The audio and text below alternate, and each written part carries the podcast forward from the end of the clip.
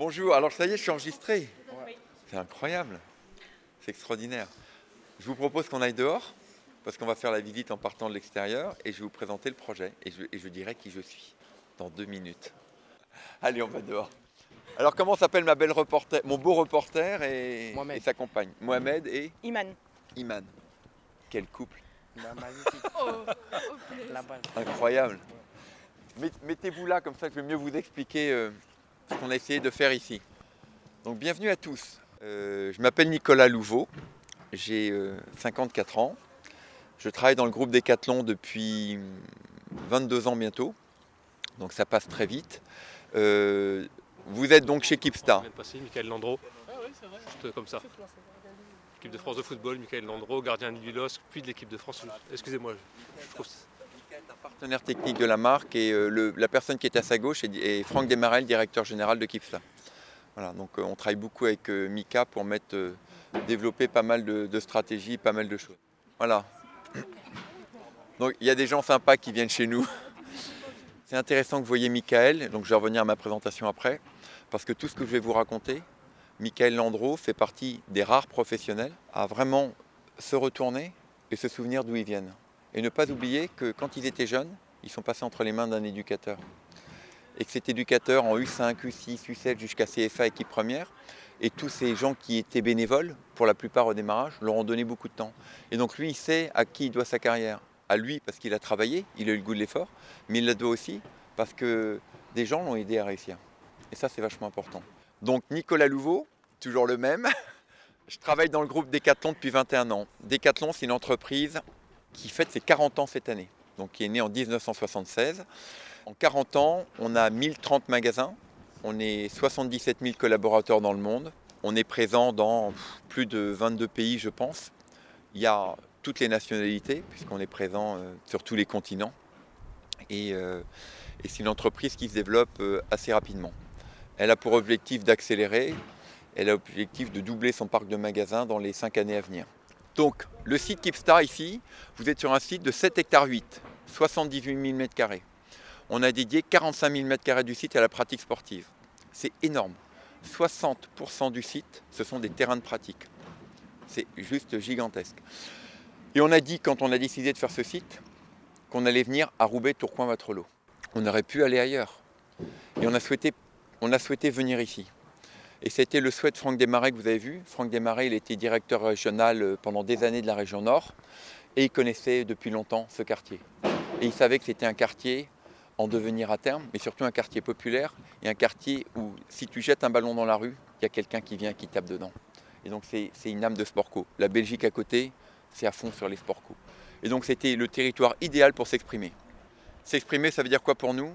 On est convaincu qu'on ne pourra pas réussir à développer Kipsta dans le monde si on ne sait pas réussir ici.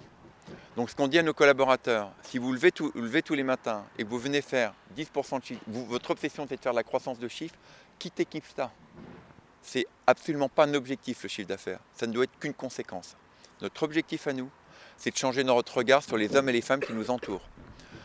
Vous devez le savoir, dans 4 ans, on va être 9 milliards d'individus sur Terre, 4 milliards de gens en difficulté. Et ça ne cesse de s'accroître. Les gens en difficulté, c'est des gens qui sont en difficulté, peut-être depuis longtemps, mais c'est aussi des gens qui sont en CDI dans des entreprises et qui dorment dans leur voiture le soir, parce que c'est compliqué. C'est la réalité aujourd'hui. Donc nous, on décide, chez Kipstad, de travailler différemment.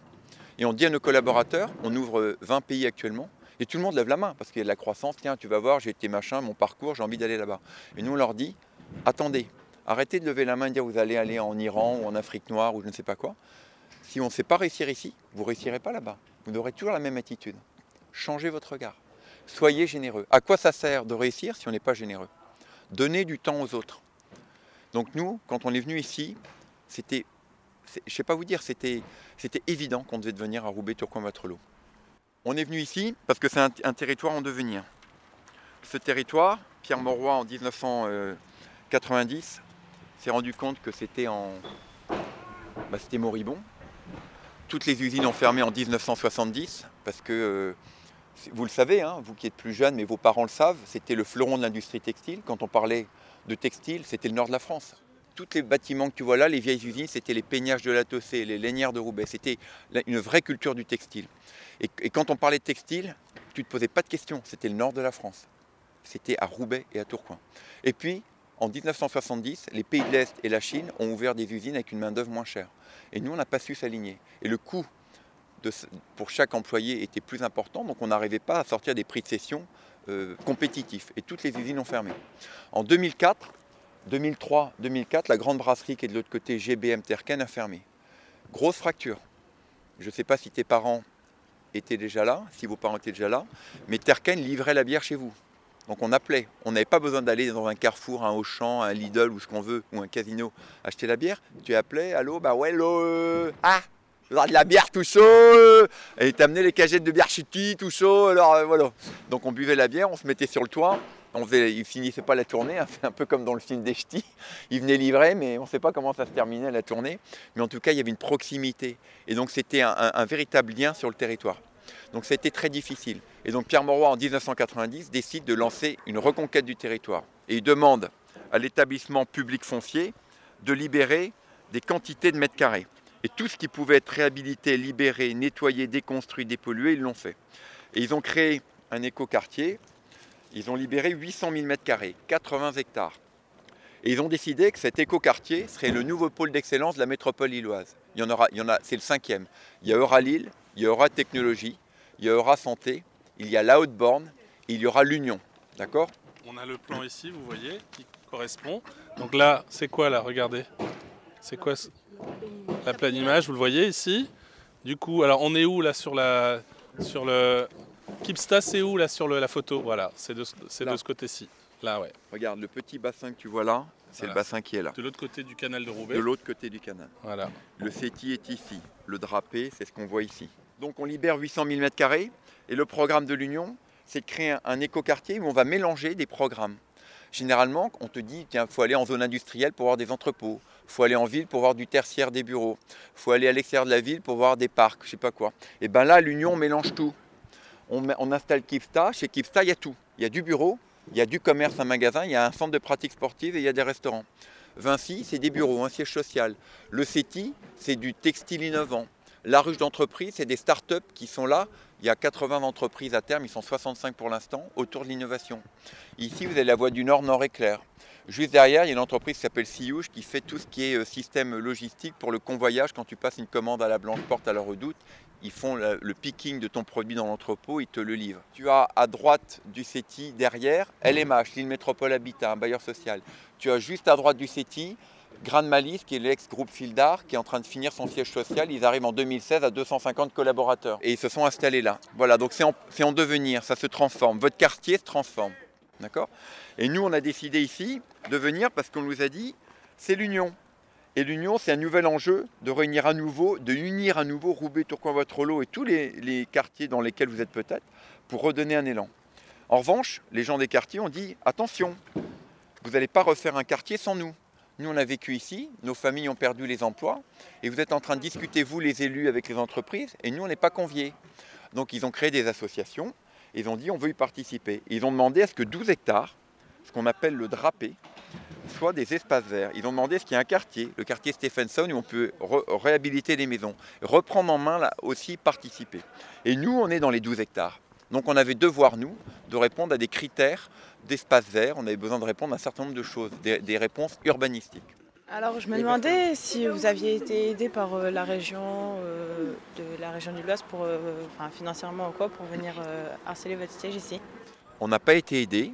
On s'est mis d'accord pour qu'ils nous libèrent le terrain. Et donc ce qu'on a demandé, c'est qu'on euh, puisse avoir suffisamment de surface pour, pour que nous, on puisse réaliser notre rêve. Est-ce qu'on a eu des aides? Non. En tout cas, ce qu'on a demandé, c'est permettez-nous de venir sur un terrain qui soit accessible, pas trop cher, de façon à ce que nous, on, dépense nos sous. On est, venu on est venu acheter des choses.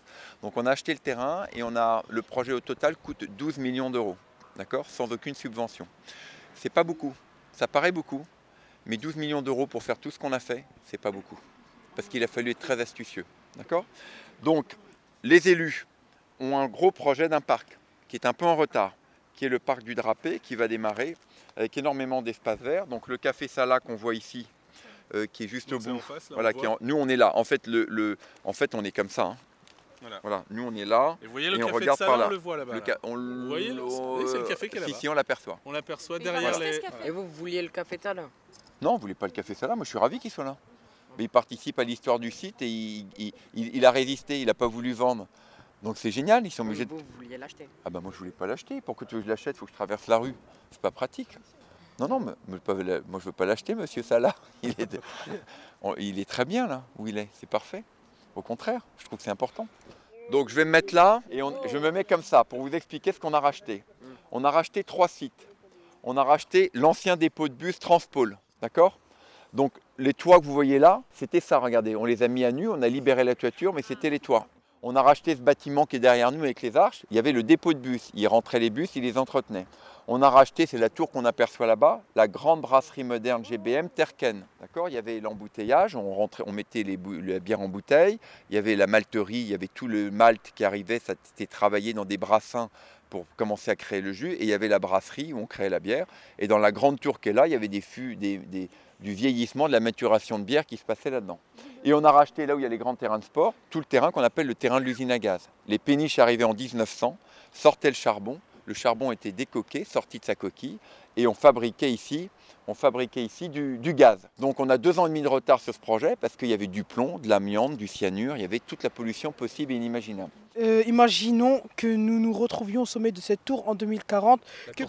Que pourrions-nous alors voir? Comment imaginez-vous l'avenir de Kipsta en particulier, mais aussi du quartier de l'Union en général? Donc c'est une bonne question. Euh, le quartier de l'Union se développe et Kipsta se développe.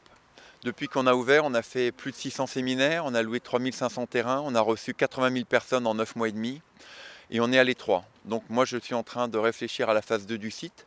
Le site fait 78 000 m2 et dessus j'ai le droit de développer 50 000 m2. Je n'ai fait que 9 300 m2 bâtis. Donc j'ai encore 40 700 m2 à développer. C'est- sur ma, sur ma surface actuelle, mais ce n'est pas suffisant. Donc qu'est-ce qu'on verra de la tour? Déjà, la tour va se transformer.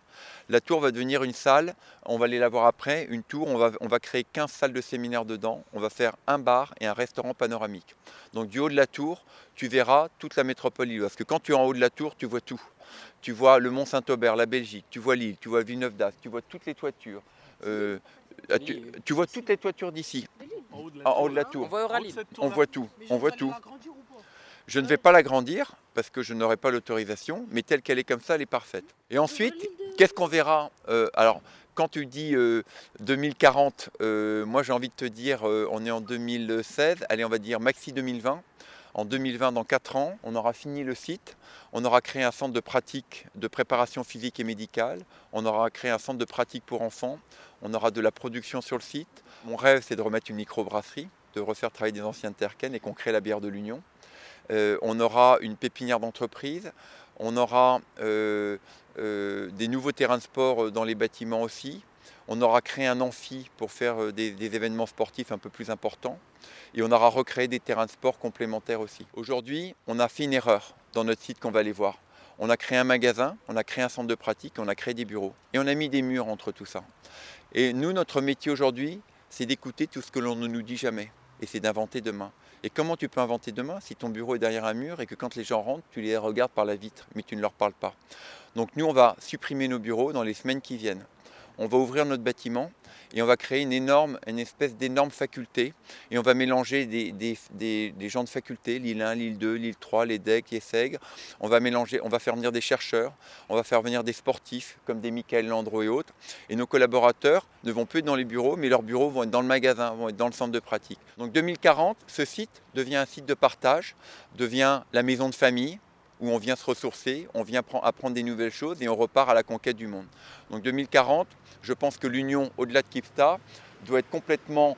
euh, les entreprises en tout cas qui sont à l'Union, on parle de Kipsta mais on devrait parler du CETI, on devrait parler d'Ankama, on devrait parler de, la, de, Vinci, euh, de la ruche d'entreprise, de la pleine image. L'objectif c'est que toutes ces entreprises aient complètement permis aux, trois communes de Roubaix-Tourcoing-Waterloo et à leurs euh, hab- habitants de, de- de devenir peut-être, je l'espère, un endroit juste unique dans le monde, unique en France. Et en tout cas, nous, ce qu'on essaye, là, on a ouvert un centre de pratique en Chine, le Wanshen Stadium, et on, a, on essaie que, à chaque fois qu'on ouvre un site, que la tour Terken, donc qui est devenue la tour Kipsta, soit le fanion et l'emblème mondial de Tourcoing dans le monde. Donc, euh, on essaie de reproduire la tour partout dans le monde. Moi, j'aime bien m'amuser en fait.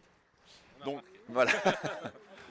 Hi-ha et, et- et quand je fais hi-ha, il faut faire yahoo. Vous êtes prêts? Hi-ha C'est